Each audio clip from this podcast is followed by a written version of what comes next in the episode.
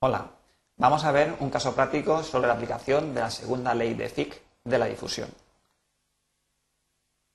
En primer lugar, haremos una pequeña introducción. A continuación, propondremos un problema tipo y finalmente lo resolveremos.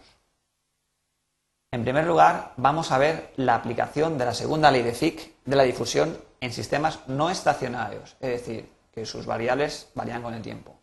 Y a un caso particular de alto interés industrial, que es la cementación de los aceros. La cementación consiste en endurecer superficialmente una pieza de acero mediante el enriquecimiento en carbono mediante difusión. Se realiza a elevadas temperaturas para favorecer la difusión y en atmósferas ricas en carbono, es decir, en mezclas de hidrocarburos.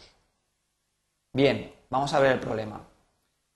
El problema dice así, se desea realizar un proceso de endurecimiento superficial de un acero por cementación o carburación para mejorar su dureza y resistencia al desgaste. Para ello se utiliza un horno con atmósfera que proporcionará una concentración de carbono en la superficie de la pieza del 1,2%. Y esa concentración se mantiene constante durante todo el proceso. El acero es un F1120 por lo tanto, la concentración inicial de carbono en el acero es del 0,2%. A continuación se nos pide calcular el coeficiente de difusión a 927 grados centígrados, que es la temperatura de tratamiento del problema. La concentración de carbono a 2 milímetros de profundidad tras 10 horas de tratamiento a esa temperatura.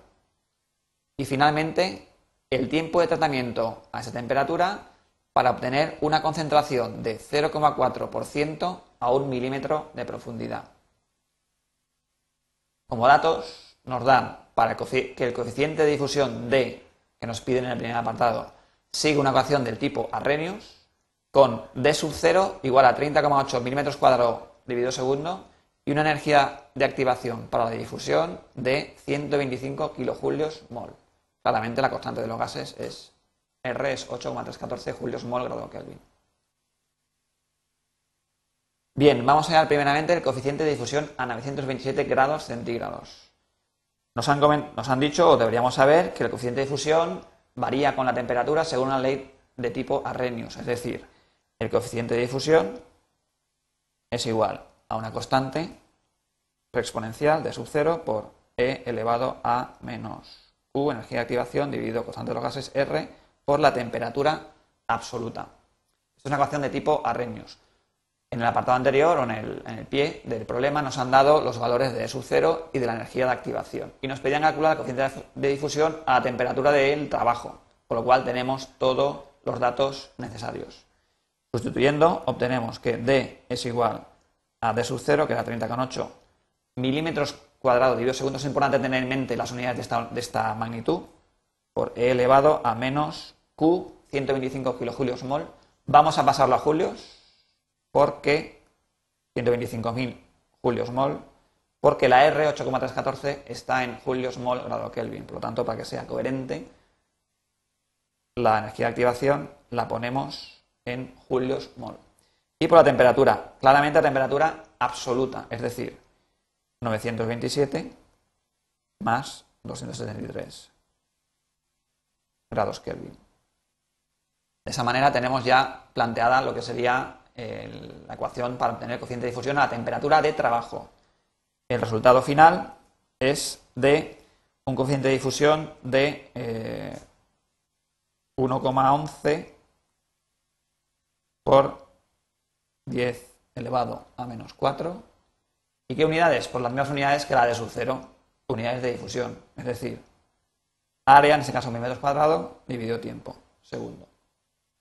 Ese es el coeficiente de difusión con el que vamos a trabajar en todo el problema, ya que la temperatura de trabajo no cambia. Bien, el siguiente apartado nos pide la concentración de carbono a 2 milímetros de profundidad tras 10 horas de tratamiento a esa temperatura. En este apartado ya aplicamos directamente la segunda ley de Fick, es decir, la que tiene por expresión la siguiente, concentración en el punto que queremos medir menos concentración inicial en el material dividido concentración en la superficie menos concentración inicial es igual a 1 menos la función de error de la distancia a la que queremos medir la concentración C sub x, dividido 2 por raíz de D, coeficiente de difusión a la temperatura de trabajo, por t el tiempo de tratamiento.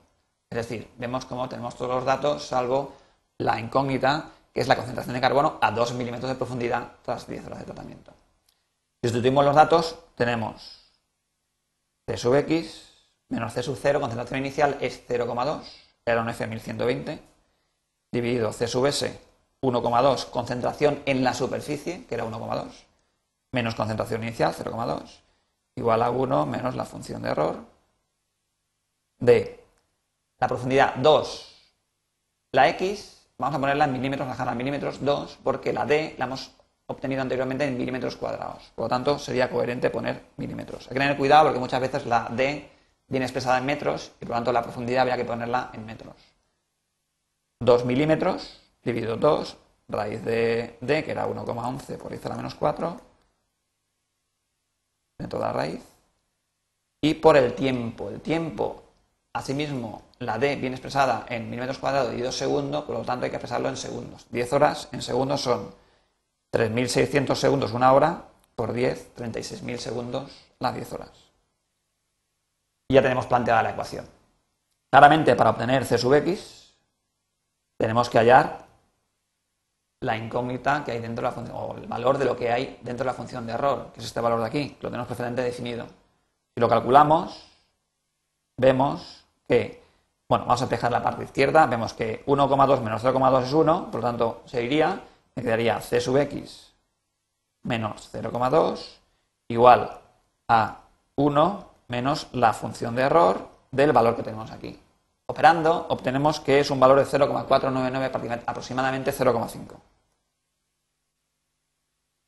Bien, una vez hallamos la función de error de 0,5, lo tenemos el problema resuelto. La cuestión es, ¿dónde hallamos el valor de la función de error? Pues bien, la función de error es una función que viene tabulada, es decir, tenemos que buscar una tabla o una gráfica que nos relacione el valor, digamos, de la variable la función de error con la función de error. Aquí tenemos una tabla en la cual nos representa el, valor de la variable, lo que está dentro de la función del paréntesis de la función de error, con la función de error. Si buscamos el valor de 0,5 en z, vemos que para 0,5 obtenemos un valor de la función de error de 0,5205. Y esto es lo que tenemos que sustituir aquí. 0,5205.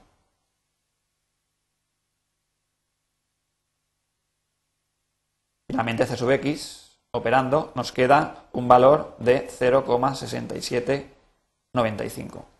Claramente, es un valor superior al inicial en el acero, que era 0,2, porque ha habido una difusión de carbono hacia dentro del acero, es decir, se ha enriquecido en acero, por lo tanto se ha carburizado, como se pretendía.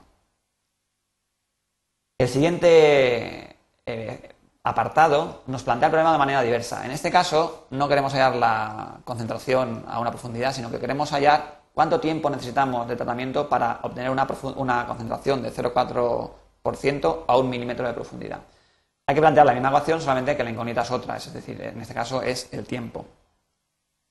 Pues bien, planteamos la misma ecuación, C sub x, en este caso está definido que es 0,4%, menos concentración inicial, dividido concentración en la superficie 1,2 menos concentración inicial en acero, igual a 1 menos la función de error de x, en este caso es un milímetro, dividido 2 por D y T la incógnita. D lo dejo indicado aunque no sabemos su valor, porque la temperatura se mantiene.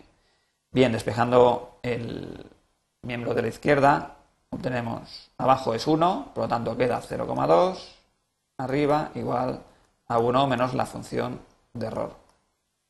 Por lo tanto, la función de error es igual a 1 menos 0,2, que es igual a 0,8.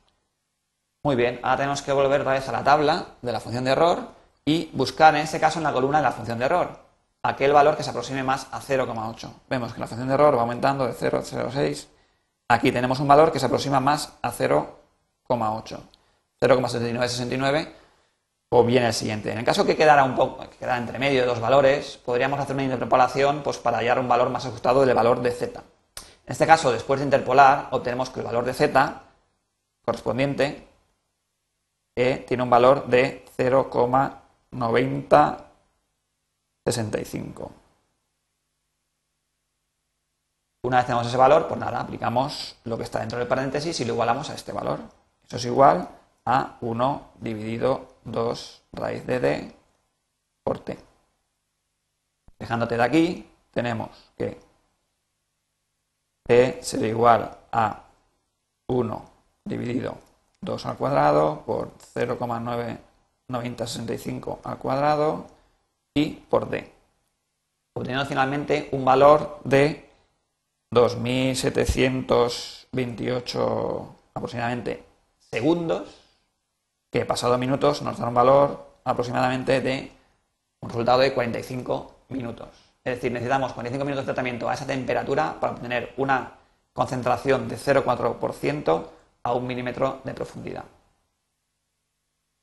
Bien, como resumen diremos que hemos aplicado la segunda ley de Fick a la resolución de un problema de cementación de los aceros, para dos casos. En primer lugar, hallar la concentración de carbono a una profundidad después de un tratamiento dado. Y en segundo lugar, el tiempo de tratamiento para obtener una determinada concentración, una determinada concentración a una eh, profundidad determinada. Gracias por vuestra atención.